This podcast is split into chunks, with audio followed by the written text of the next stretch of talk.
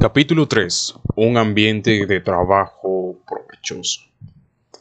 Un ejecutivo me dijo una vez, me frustra enviar a las personas a seminarios administrativos. La mayoría regresa de, de ellos contando lo que aprendieron, pero jamás lo ponen en práctica. En Santiago 1.22 leemos, Sin embargo, no nos engañemos, este es un mensaje que no solo debemos oír, sino poner en práctica. Carece de valor desarrollar una filosofía bíblica de administración a menos que esta filosofía se traduzca en acción. El saber y no actuar es peor que no saber. Es posible darse cuenta que las personas poseen un poder creador ilimitado y que constituyen el recurso más valioso de una organización, y sin embargo carecer de los conocimientos necesarios para poner en funcionamiento estos recursos. Este capítulo trata del ambiente de trabajo que un dirigente o gerente debe crear a fin de utilizar el potencial creador ilimitado de las personas.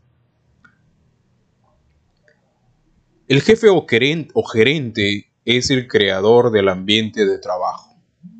Durante muchos años los psicólogos industriales, los especialistas en ciencias sociales y la mayoría de los consultores de la administración y los maestros se han dado cuenta de la influencia que el medio ambiente tiene sobre la productividad individual. Esta es la razón de que algunas de las industrias más grandes se ocupen de emplear gerentes de producción, que son los responsables de garantizar que los gerentes y supervisores creen un ambiente que estimule la producción. El dirigente es el responsable del ambiente de trabajo de su grupo. Las condiciones del ambiente las determinan los dirigentes de las siguientes maneras. 1. Respuesta frente a las necesidades del grupo. Su actitud hacia la gente y el trabajo. El empleo de su autoridad. Su reacción ante los errores y fracasos. Estar dispuesto a dar al equipo el crédito que merece por su trabajo. El gerente o dirigente interesado en emplear una filosofía bíblica de la administración y de sacar máximo provecho al potencial creador de la gente deberá 1. Crear una relación de confianza mutua entre su persona y su grupo. 2. Deberá permitir tomar decisiones a todos los individuos del grupo. Deberá hacer que todos los fracasos y errores cometidos se transformen en experiencias de aprendizaje positivo para el grupo. Y tres, deberá de manera constante otorgar un conocimiento a los individuos o al grupo por sus logros. Todos estos elementos se entrelazan y deben aplicarse de forma consistente para desarrollar y mantener un ambiente de trabajo productivo. Por ejemplo, carece de valor que el dirigente trate de demostrar a sus gentes que confía en ellos si no les deja tomar decisiones. De igual modo, el gerente que trata de permitir que otros tomen decisiones, pero no les da la, oportunidad de transformar los fracasos y errores en experiencias y aprendizajes, descubrirá que su gente no se atreve a tomar decisiones. Desarrollo de la confianza mutua. La confianza es el elemento mayor de mayor importancia en la creación y mantenimiento de un ambiente laboral productivo y estimula la seguridad y libertad de acción que son dos de los requisitos previos para obtener la innovación y el poder creador. Por otro lado, la desconfianza produce frustración, inseguridad y temor. Todos ellos grandes impedimentos para obtener el pensamiento creador y la acción innovadora. Mary Turner, una amiga de mi familia, trabaja como gerente de una organización misionera. Una tarde me llamó para preguntarme, ¿qué se hace cuando el jefe le dice a uno que le permite hacer una cosa y luego no le permite hacerla? Antes de que yo pudiera contestarle, continuó diciendo, ya estoy harta de este empleo. La semana pasada mi jefe me dijo que podía emplear a otra señorita para la oficina. Entrevisté a varias personas y ayer le ofrecí el trabajo. Hoy mi jefe cambió de opinión. Me dijo que yo no podía emplear a ninguna persona sin darme ninguna razón. Cuanto más hablaba, más molesta me sentía y Adivine quién tuvo que llamar a la joven para decirle que no se le iba a dar el empleo, me dijo enojada. Naturalmente, me tocó a mí hacerlo. Después de comentar la acción de su jefe durante un rato, Mary concluyó diciéndome, le diré algo, que de hoy en adelante me tendrá que dar la orden por escrito antes de que yo haga algo. No se puede confiar en una persona así. La falta de confianza de Mary en su jefe le provocó frustración, decaimiento moral, falta de productividad y acabó por abandonar el empleo. Pocas semanas después la encontré yendo a su nuevo empleo y me dijo, lamenté dejar el empleo, pero llegó el momento en que no le hacía justicia ni al trabajo ni a mí misma. No se puede trabajar bien para un jefe en quien no se puede confiar. La confianza comienza con el dirigente o jefe. El verano pasado pasé un fin de semana en un rancho en las montañas rocosas para jóvenes delincuentes. Todos habían tenido problemas con la ley, algunos habían robado dinero, carros o mercancías. Durante mi estancia allí, hablé con el jefe que me dijo, Llevo 30 años en esta obra y he descubierto que en la mayoría de los casos estos muchachos son dignos de confianza si realmente confías en ellos. Él, terminó diciendo, lo que pasa es que la mayoría de las personas no confía en estos jóvenes, de manera que ellos sienten que les da igual robar o meterse en líos, ya que de todas las maneras se les culpa. Esta historia me recordó eh, lo que conversé con el director de un seminario en que yo había participado. Su nombre es Paul Evans. Durante el día habíamos estudiado la importancia de la confianza. Después de finalizada la tarde, Paul vino a mí y me dijo, tengo una empleada en la que no me atrevo a confiar. Ella lo sabe. Apenas salgo, ella interrumpe su trabajo tres y cuatro veces para tomar café. Sale más temprano para almorzar y regresa tarde y no hace ni la mitad de su trabajo y dijo frunciendo el ceño, ya estoy a punto de despedirla. Como yo tenía el compromiso de volver allí en seis semanas, le propuse, si usted demuestra confianza a su empleada y ella no mejora, me retractaré de lo dicho acerca del valor de la confianza. Él se rió y dijo, trato hecho. A mi regreso, Paul me recibió antes de que comenzara la sesión para decirme, es increíble lo que le está sucediendo a esta muchacha. Me explicó que la joven era la única empleada de la oficina con el título de licenciada en contabilidad, por, la que, por lo que le encargó que les diera un cursillo de tres semanas a tres empleadas que más tarde se aumentaron a doce empleadas y el curso se prorrogó hasta las seis semanas. No me queda más remedio que admitir que hubo una tremenda mejoría en su actitud. Esta semana pasada se quedó trabajando horas extras dos noches seguidas para poner al día su trabajo y jamás se quejó. Cada jefe y dirigente debía, debería, debía aprender lo que el director del rancho para muchachos y Paul Evans descubrieron. La confianza comienza con el jefe. Hay que demostrar confianza a la gente para que sean confiables. La fe en una persona produce confianza y estimula la producción. Un ambiente favorable en el trabajo, basado en la confianza, da a los empleados la tranquilidad y seguridad necesarias para utilizar su poder creador. El innovador siempre implica un riesgo. La persona que no tiene confianza en sus líderes nunca se atreverá a desarrollar nuevas y mejores maneras de llevar a cabo su trabajo. La confianza produce innovación, en cambio, la desconfianza crea el estancamiento. Una mañana, Carl Williams, que era el jefe de división de una firma mayorista, me comunicó. Temo que me despidan de mi empleo. Esto me sorprendió ya que yo sabía que era uno de los gerentes más competentes.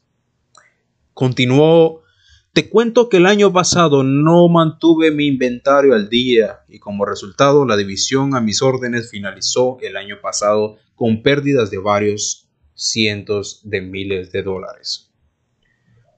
Ayer me llamó el presidente de la compañía y me, citó para verme en su oficina el día de mañana. Temo que me despedirá. Traté de estimularle y a los tres días me volvió a llamar para decirme que el presidente lo había citado para decirle que lo que él necesitaba era reponerse del decaimiento que un mal año le había producido. Carl terminó la conversación diciéndome, Ten por seguro que no pienso decepcionar a mi jefe. Si él cree que yo puedo llevar a cabo el trabajo, le demostraré que tiene razón. El año siguiente, la división a sus órdenes obtuvo la ganancia más grande de toda la compañía. Carl más de una vez me ha repetido que el saber que su jefe confiaba en él le dio la fe y la motivación necesarias para crear un grupo muy productivo. Como contraste, podemos relatar otra experiencia. En un análisis que practiqué en una escuela cristiana, uno de los jefes, Jack Peterson, me dijo, la moral y la productividad se encuentran muy bajas aquí. Le pregunté por qué. Desde que llegó nuestro nuevo director se despide a la gente sin ton ni son. He trabajado aquí nueve años, pero estoy buscando otro trabajo, pues me digo, ¿quién sabe? ¿Yo puedo ser el siguiente? Para Carl Williams, la confianza de su jefe se tradujo en confianza propia y en la determinación necesaria para mejorar la productividad de su división. Por otro lado, el no poder confiar en su jefe hizo que Jack Peterson buscara otro trabajo. Estos son ejemplos clásicos del impacto que la confianza tiene sobre la seguridad individual y la productividad personal. Dar a las personas la oportunidad de tomar decisiones. El permitir tomar decisiones es el segundo paso para crear un ambiente de trabajo favorable a la productividad. Desde la más remota antigüedad las personas han fundado organizaciones. Sin embargo, ninguna ha resistido la prueba del tiempo. Todas las organizaciones humanas a la postre se extinguen. Su desaparición es debida a su incapacidad para mantenerse con suficiente flexibilidad para hacer frente a las necesidades de una sociedad cambiante. En otras palabras, la organización no crea el ambiente de trabajo mantenido para estimular de continuo a la gente a que utilicen su poder creador y sus ideas innovadoras para hacerle frente a las necesidades que cambian de manera constante, tanto dentro de la organización como entre las personas a quienes sirven. Jesucristo ha sido el mejor administrador e impulsador de los recursos humanos que el mundo jamás haya visto. Él creó un ambiente de trabajo para los que Él adiestró, que les permitió fundar la iglesia y continuar desarrollándose durante dos mil años, que han sido testigos de los cambios sociales, políticos e industriales más rápidos que haya habido. Por consiguiente, el gerente o dirigente interesado en crear un ambiente de trabajo efectivo debe imitar los principios usados por Cristo. Dos de los más importantes principios son demostrar la confianza y otorgar el poder de tomar decisiones. El hecho que uno otorgue el poder propio a otra persona constituye en sí la máxima manifestación de confianza. Sin embargo, no solo demuestra la confianza, sino a la vez concede la mejor oportunidad para que las personas empleen su poder creador. El tomar decisiones lleva consigo la libertad para aplicar el poder creador y las ideas innovadoras propias. El poder de tomar decisiones puede definirse como el derecho para determinar qué acciones se tomarán. Jesús le dijo a sus discípulos, vayan por todo el mundo y prediquen el Evangelio a toda criatura. Marcos 16:15. Aquí Jesús estableció la meta, pero les dejó a los discípulos el tomar decisiones con respecto a la forma de alcanzar la meta. Como resultado de ello, emplearon su poder creador y su ingenio para formular planes que les permitieran llegar a la meta. El resultado de que Jesús diera a sus seguidores libertad para decidir la forma de predicar el Evangelio se observa pocos años más tarde, cuando se escribe a Pablo y Silas como hombres que han revolucionado al mundo entero. o, o vulgarmente hablando, el mundo patas arriba. Hechos 17.6. El permitir tomar decisiones hace que una organización se vuelva más sensible a las necesidades de las personas, tanto dentro como fuera del grupo. Permite que existe flexibilidad y cambio y es la forma más eficaz para canalizar el potencial creador limitado y encaminarlo hacia el logro de una finalidad específica. Transformación de los fracasos en experiencias positivas de aprendizaje. El temor al fracaso es una de las razones primordiales por la cual los dirigentes se muestran reacios a conceder el poder de tomar decisiones a otros individuos. Sin embargo, la persona interesada en crear un ambiente de trabajo productivo para un grupo deberá aceptar una cierta dosis de fracasos. También debe aprender a buscar la forma para hacer que el fracaso se convierta en una experiencia positiva de aprendizaje para todos los interesados. El temor al fracaso asfixia la creatividad y, disminuye la productividad. El temor es uno de los peores enemigos del hombre que asfixia la innovación y destruye la productividad. En la parábola de los talentos de Jesús, el sirviente que había recibido un talento dijo, Señor, como sabía que eres tan duro que te quedarías con cualquier utilidad que yo obtuviera, escondí el dinero. Aquí tienes hasta el último centavo. Mateo 25, 24 y 25. El temor del sirviente le impidió utilizar el talento que le había sido dado y como resultado de ello no produjo nada. Lawrence Appley, anterior presidente de la Asociación Americana de Administradores, comprendía los efectos devastadores del temor sobre la gente. En un discurso que hizo sobre el tema dijo, además, ¿por qué es tan terrible cometer un error? Aprendemos gracias a nuestros errores y sin errores no hay progreso. Es difícil darse cuenta cómo el temor que nos paraliza hace que cometamos errores, inhibiendo la iniciativa de tantos hombres en los puestos de dirección. El temor al error es una de las razones principales para que se establezca la costosa burocracia y los controles para asegurarse en contra de los errores que si se cometieran no costaría ni siquiera una parte mínima de lo que cuestan los controles. Es esta intolerancia ante los errores lo que limita la descentralización de la responsabilidad y de la autoridad. Es esta actitud irrazonable la que causa que los hombres competentes se desentiendan y guarden silencio. El temor hace que se tengan menos deseos de arriesgarse. El miedo se puede definir como el acto de exponerse a la posibilidad de una pérdida. Muchos dirigentes o directivos temen a las innovaciones, los cambios y a las ideas creadoras por el riesgo que implican. Siempre existe la posibilidad de que la idea creadora fracase y que el grupo o la organización sufran la pérdida o el daño. Este miedo se mantiene bajo la forma de una tentación constante para emplear solamente lo probado y lo que ha dado resultado en el pasado. En la parábola de los talentos se nos da un ejemplo vívido en el que el tomar riesgos margina la productividad y el éxito. Dos de los servidores se arriesgaron a fracasar con el objeto de tener éxito. Irónicamente, el servidor que no quiso arriesgarse fracasó precisamente por no querer arriesgarse. Durante los primeros años de su carrera, J.C. Pinney trabajó como, un empleado de almacén de departamentos.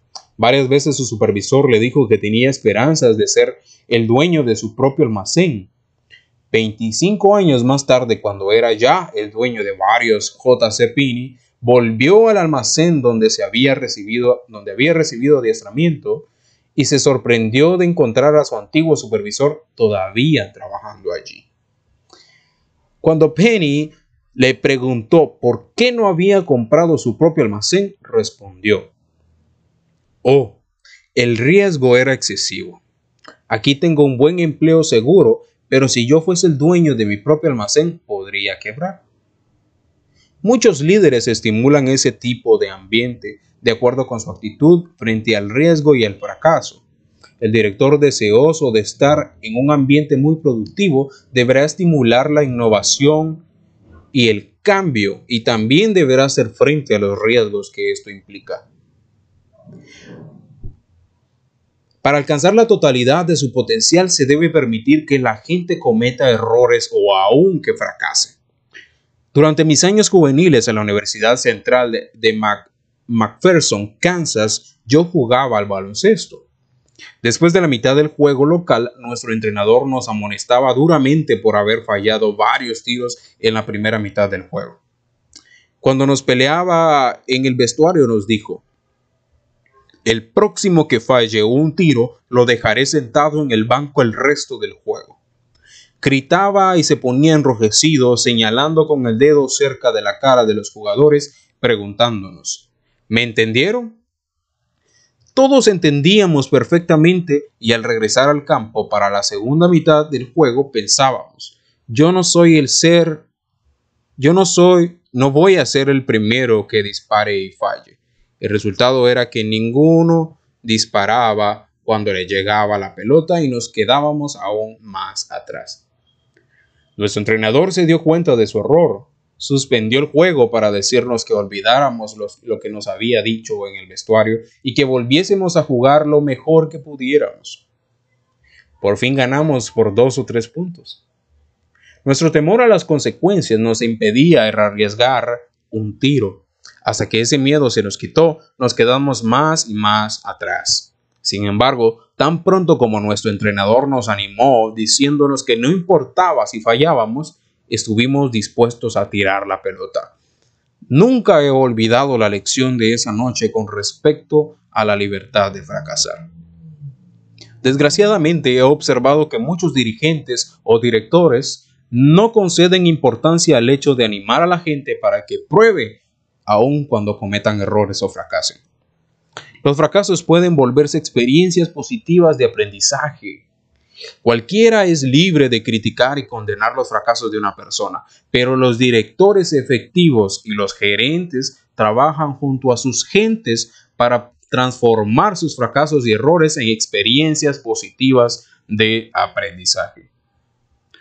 Cualquier director puede amonestar a un subordinado por sus faltas, pero se requiere un grado de habilidad y liderazgo considerable para ayudar a una persona a reconocer su error, aprender del mismo y aún tener la motivación suficiente para un nuevo intento.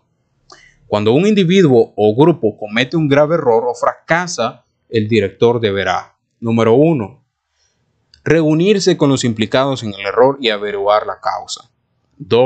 Trabajar con los individuos o con el grupo para averiguar lo que debería haberse hecho y así evitar el error y lo que, lo que sea necesario para corregirlo. Número 3. Permitir que la persona que fracasó haga el proyecto o repita la actividad nuevamente con el objeto de hacer las correcciones necesarias. Cuando se trata de errores, el líder o director deberá tener presente que su tarea es la de suplir las necesidades de las personas que se encuentran en su grupo o en su organización. Por consiguiente, cuando una persona fracasa en una tarea, el líder deberá determinar si él contribuyó a este fracaso por no haber suplido adecuadamente las necesidades individuales. Con referencia al primer paso, el dirigente deberá preguntarle a los implicados si algún aspecto del fallo fue debido a que no se quedaron cubiertas las necesidades del trabajo. Así demostrará el dirigente su deseo de aceptar parte de la culpa y que quiere aprender de los errores.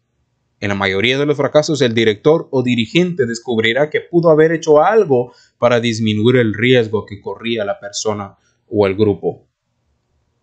En el segundo paso se da oportunidad al dirigente para que emplee el poder creador de los interesados a fin de corregir el problema y al mismo tiempo es una experiencia excelente mediante la cual aprender. No obstante, muchos líderes tratan de hallar la solución por sí mismos. Esto le da a las personas la sensación que no se les confía o que son incapaces de corregir el problema y destruye su confianza personal. El tercer paso es uno de los aspectos más importantes para transformar un fracaso en una experiencia positiva de aprendizaje. Aquí de nuevo el dirigente puede sentirse tentado a corregir el problema por sí mismo o bien puede encargarle la actividad a otra persona. Ninguna de estas dos soluciones es aceptable. Si el error o fracaso ha de transformarse en una experiencia de aprendizaje positiva para los interesados, no solamente deben tener la oportunidad de buscar una solución, sino también llevarla a cabo. El no hacerlo indica que el gerente o dirigente no tiene confianza en los que fracasaron. Como resultado, en el futuro no querrán arriesgarse para desarrollar y llevar a cabo nuevas y mejores maneras de hacer el trabajo. Jesús fue maestro en hacer que los fracasos y errores de las personas se convirtiesen en experiencias positivas de aprendizaje, empleando este proceso de tres pasos. Por ejemplo, los discípulos demostraron su falta de fe y de madurez espiritual al alimentar a los cinco mil, en Mateo 17, 14 al 21. No obstante, Jesús continuó asignando trabajo a los discípulos diciéndoles, Vayan por todo el mundo y prediquen el Evangelio a toda criatura. Marcos 16:15. Aun cuando los discípulos le fallaron repetidamente, Jesús continuó dándoles la tarea de ayudar a las gentes. Nunca les dijo, debido a que ustedes fracasaron en la última misión, ya no están capacitados para ser mis discípulos. Tendré que reemplazarles por otros. No.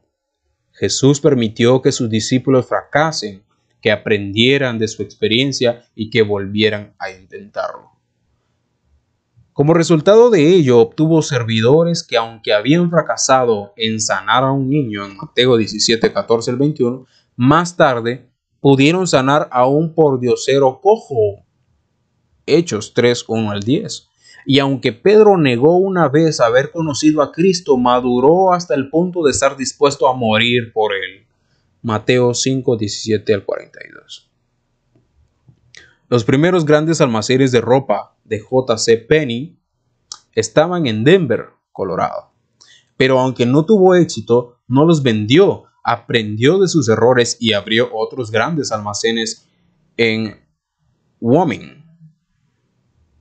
Estos, estos tuvieron éxito y como todo el mundo sabe, construyó una cadena nacional de grandes almacenes por todo el país. Si Penny hubiera desistido ante su primer fracaso, nunca hubiera logrado lo que consiguió. El fracaso puede ser uno de los mejores maestros de la vida, si a las personas se les da la oportunidad de corregir sus fracasos y tener éxito. Por el contrario, si el dirigente no los orienta bien, el fracaso puede destruir la propia imagen, la motivación y la productividad.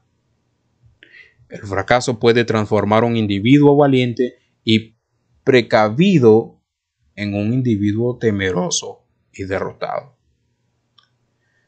Reconocimiento adecuado de los méritos. A través de las páginas de la Biblia, Dios hace hincapié en dar reconocimiento a quienes lo merecen. Este principio lo demuestra claramente Jesús en la parábola de los talentos, Mateo 25, 21, 23. Su Señor le dijo, Estupendo, eres un siervo bueno y fiel. Y ya que has sido fiel con lo poco que deposité en tus manos, te voy a confiar ahora una cantidad mayor. Ven, entra, celebremos tu éxito. Se nos ordena, no dejes de pagar tus deudas, no digas en otra ocasión, si puedes pagar ahora. Proverbios 3:27.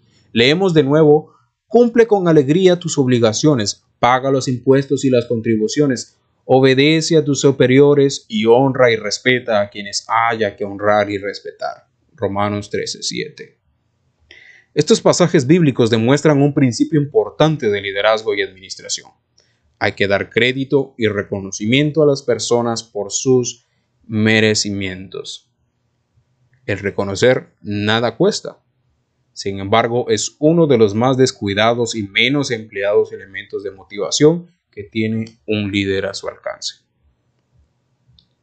Durante un análisis de organización que hicimos en una agencia del gobierno, uno de los empleados me dijo, por una vez en la vida me gustaría que alguien me dijese cómo estoy trabajando. Hace dos años que trabajo aquí y no sé si trabajo bien o mal. Siguió diciéndome, a veces no estoy seguro si saben que trabajo aquí. Como consultor de administración me, he tocado, me ha tocado escuchar esta queja cientos de veces, tanto en organizaciones cristianas como en las seculares. La mayoría de los administradores admiten que es importante reconocer lo que hacen otros, pero pocos dedican el tiempo y el esfuerzo necesarios para hacerlo. El reconocimiento demuestra que las contribuciones de las personas son apreciadas y necesarias. Ni un dirigente en un millón diría que él o ella no aprecian las contribuciones de las personas. No obstante, muchos lo hacen al no expresar aprecio por los esfuerzos de los demás. En una visita que hice hace poco a una iglesia, dos jóvenes entonaron una canción muy bella que indudablemente les llegó al corazón de muchos de los asistentes. Inmediatamente después el pastor se acercó al púlpito y dijo, Me gustaría llamar su atención a los anuncios del boletín. Me volví a mi amigo y me acompañó, que me acompañó y le dije, acaba de perder una oportunidad excelente para reconocer el talento de estos dos jóvenes y mostrarse agradecido por su deseo de emplearlo en la iglesia. Mi amigo asintió esta es la razón por la cual es difícil que la gente se ofrezca voluntariamente para hacer algo aquí. Las personas necesitan sentirse necesarias. El reconocerlo ayuda a suplir en esa necesidad. Magnífico. Eres un siervo bueno y fiel. Te voy a confiar una cantidad mayor. Mateo 25, 21. El amo en la parábola de los talentos le comunicaba a su siervo que le era necesario y que apreciaba sus esfuerzos y contribuciones.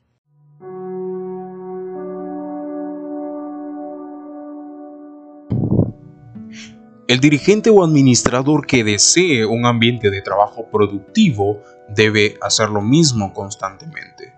El reconocimiento motiva a las gentes para ofrecer sus servicios.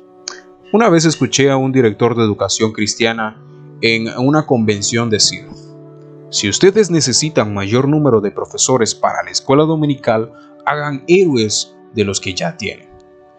Me llevó algún tiempo reconocer la sabiduría de este consejo. Cuando se reconoce y se agradece públicamente a las personas por sus servicios y contribuciones, habrá otros más que se ofrezcan para realizar el mismo trabajo porque saben que se les agradecerá y alabará.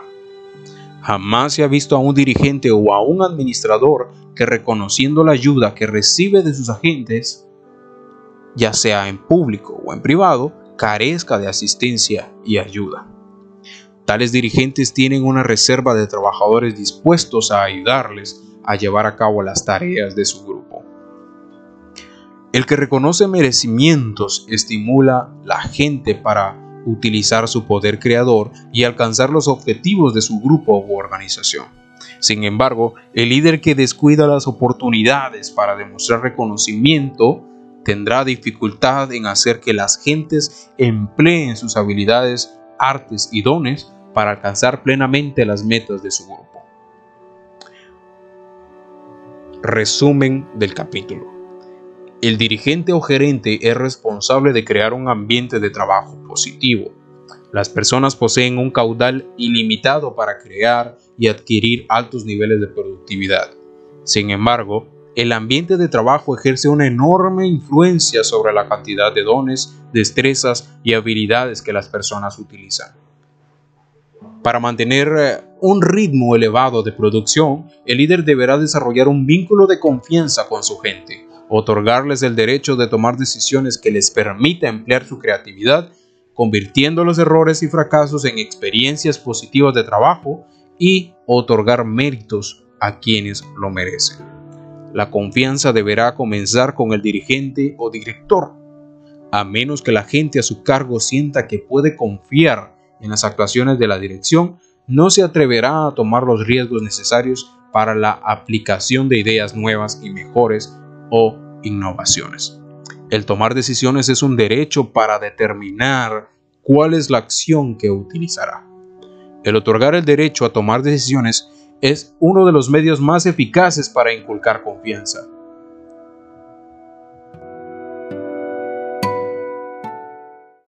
Le da al individuo la libertad para poner en práctica su creatividad y desarrollar métodos más productivos para llevar a cabo su obra. Conforme el dirigente o director les dé el poder de tomar decisiones a su gente, deberá estar dispuesto a ayudarles a transformar sus errores y fracasos en experiencias positivas de aprendizaje. El miedo al fracaso inhibe a las personas impidiendo que gustosamente usen todo su potencial para incrementar la productividad de la organización. Los fracasos pueden convertirse en experiencias positivas de aprendizaje cuando el dirigente averigüe la causa del error permitiéndoles determinar lo que han de hacer para corregir el problema y finalmente dándoles a los que fallen una oportunidad de rectificar su error. El dirigente debe otorgar a las personas el reconocimiento a sus méritos que merecen porque al hacerlo les demuestra su necesidad y aprecio por sus logros y esfuerzos. También esto motiva a la persona a ofrecerse como voluntaria para el logro de su misión o meta. Los cuatro elementos de un ambiente de trabajo productivo descritos en este capítulo crean una atmósfera en la cual el potencial ilimitado de las personas puede desarrollarse para llenar las metas del grupo u organización.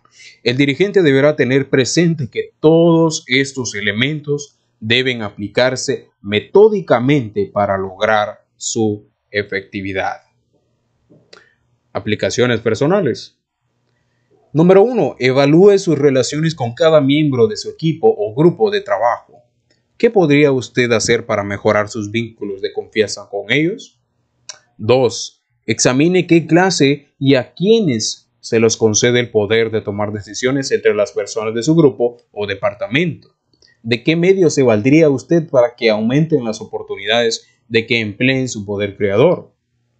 3. Recuerde los errores y fracasos más frecuentemente cometidos entre los individuos de su grupo. ¿Qué podría haber hecho para volverlos motivo de aprendizaje positivo? Por último, desarrolle un plan para darle a su personal más conocimiento por sus méritos. Más y más reconocimiento por sus méritos, tanto privados como públicos.